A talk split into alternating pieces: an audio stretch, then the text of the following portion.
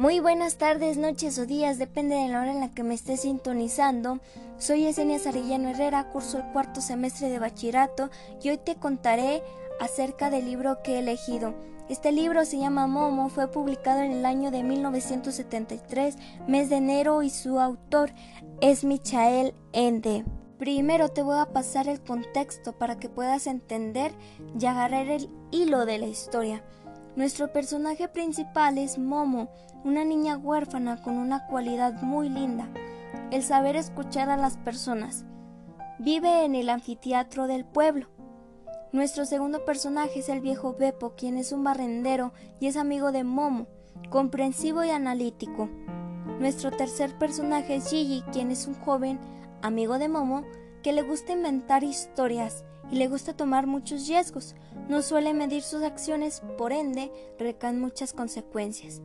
Tenemos al maestro hora, minutos y segundos, quien es el controlador del tiempo, y también a su tortuga llamada Casiopea, quien puede comunicarse con Momo a través de su caparazón haciendo letras. Y bueno, ahora que ya sabes esto, vamos a empezar a desarrollar nuestro libro. Todo comienza cuando aparece Momo de una forma espontánea. Momo no sabía ni cuál era su edad, ya que no sabía contar. Ella simplemente decía, tengo 102 años. La gente se sacaba de onda porque no conocían a personas de esa edad. Su hogar era el anfiteatro del pueblo, un hogar muy cómodo para ella.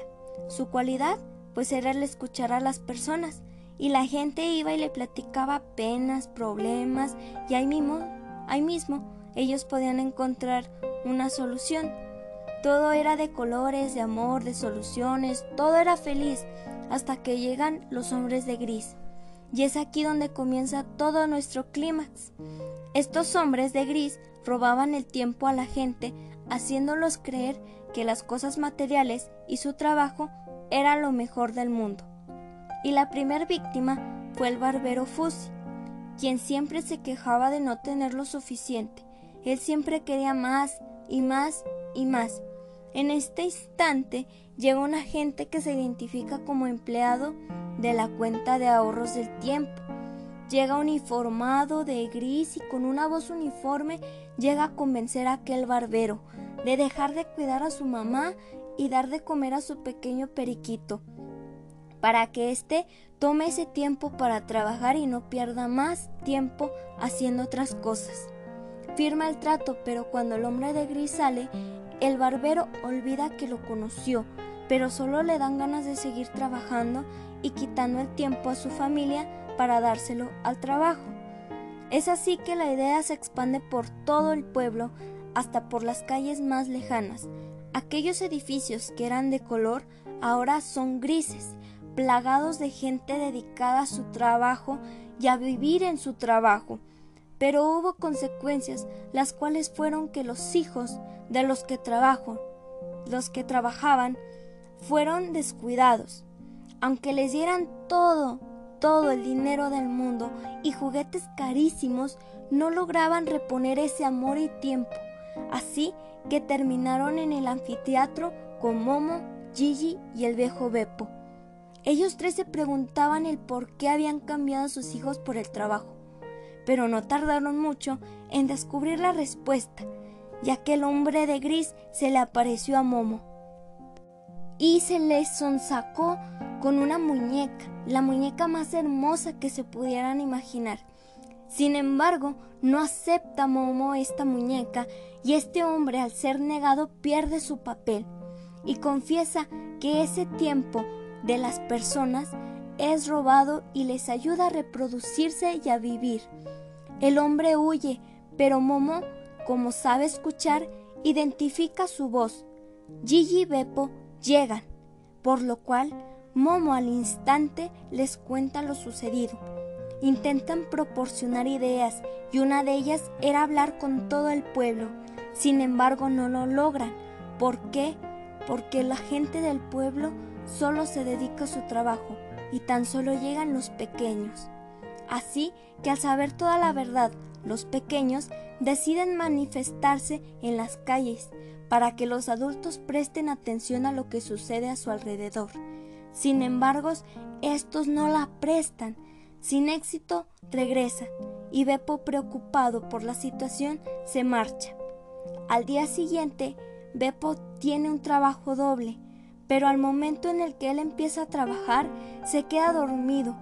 Al despertar está rodeado por hombres de gris y le dicen que están buscando a una tal Momo para llevársela, ya que sabe toda la verdad. Asustado, va en busca de ella. Sin embargo, ya no está, ya que horas antes había llegado Casiopea, la tortuga mágica, quien la guiará a los límites del tiempo con el maestro Ora, quien la protege a toda costa de aquellos hombres de gris. Asimismo, él explica el ciclo de la vida, los misterios del tiempo y el origen. Momo, sorprendida y entusiasmada, le dice al maestro que quisiera contarle eso a sus amigos. Sin embargo, le dice que a cambio de hacer eso, tendrá que dormir todo un ciclo solar, por lo que Momo acepta y se dispone a dormir. Gigi y Beppo la buscan. Sin éxito alguno, no logran nada. Sin embargo, los hombres de gris tienen planes y estos tratan de robarles su tiempo. Es decir, a Gigi lo hacen popular y ahora no, tiempo, no tiene tiempo para él rodeado de fama y riquezas por ser el original cuentacuentos. Así que se quedó sin tiempo para buscar a Momo y para tomar el tiempo con el viejo Beppo. Beppo no se rindió y miles de veces fue a la policía, pero lo que hicieron es que lo mandaron al psiquiátrico, que porque estaba loco. Es ahí cuando aparece un agente gris y le dice que tiene que que la tienen capturada y él le debe de dar a ellos diez, cien mil, perdón, horas de trabajo. Es ahí que Beppo acepta para dejar libre a Momo y se la pasa trabajando en cada estación, día y noche. Es aquí donde termina el clímax y ahora te digo a ti que escuchas esto, ¿en qué dedicas tu tiempo? Hay unas frases muy bonitas que me gustaron del libro y estas dicen, Dice, si no tiene mérito, le decía Momo, así se puede hacer rico cualquiera. Míralos, lo que parecen, lo que han vendido en su vida y el alma por un poco de bienestar. No, a eso yo no juego, y aunque muchas veces no tenga dinero, ni siquiera para pagar una taza de café, Gigi seguirá siendo Gigi. Y hay otra que dice, nadie se daba cuenta de que al ahorrar tiempo, en realidad ahorraba otra cosa. Nadie quería darse cuenta de que su vida se volvía cada vez más pobre, más monótona y más fría. Los que lo sentían con claridad eran los niños, pues para ellos nadie tenía tiempo. Pero el tiempo es vida y la vida reside en el corazón. Y cuanto más ahorraba de esto la gente, menos tenía. El tiempo es oro y recuerda que el amor, cariño y el tiempo no las puedes suplir con dinero. Este libro supera las expectativas que tenía y por ende es de los mejores que he leído nos enseña que el tiempo no lo puede superar con dinero. Los niños necesitan de nosotros y nosotros de ellos. No podemos ir por la vida diciendo que no necesitamos de nada, que solo el dinero nos hará felices, que el dinero nos dará ese amor.